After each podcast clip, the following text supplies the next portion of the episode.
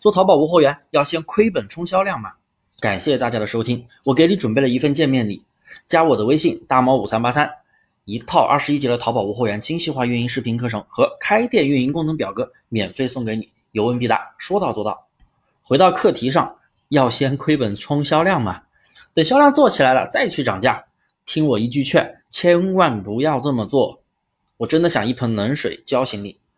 你开淘宝店是为了干嘛？赚钱，对不对？那你亏钱还做个寂寞呀？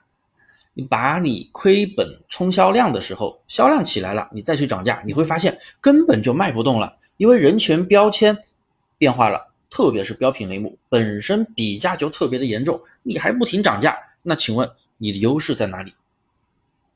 卖的比别人贵，销量还没别人高，店铺等级还没别人大，你优势在哪里？所以说，大商家对于宝贝的价格变化，人家可以把控的很好。但是，对于新手期的你，前期要是有这种低价亏本冲销量的想法，我劝你还是打消这个念头。大家必须要知道啊，淘宝特别重视千人千面，里面什么样的消费人群都有。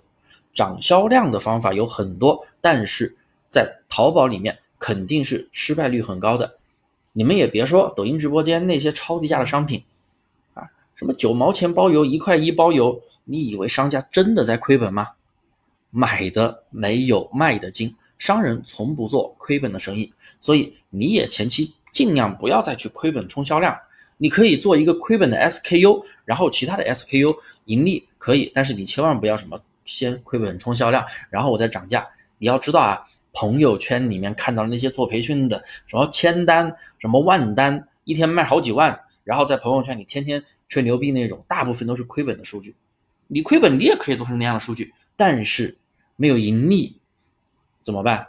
反正他无所谓，他店铺盈不盈利，他收学费可以割韭菜。那你呢？你靠这个吃饭的，你要靠店铺赚钱的，所以大家一定要基础的思维就要先做好，千万不要走错了方向，走弯路。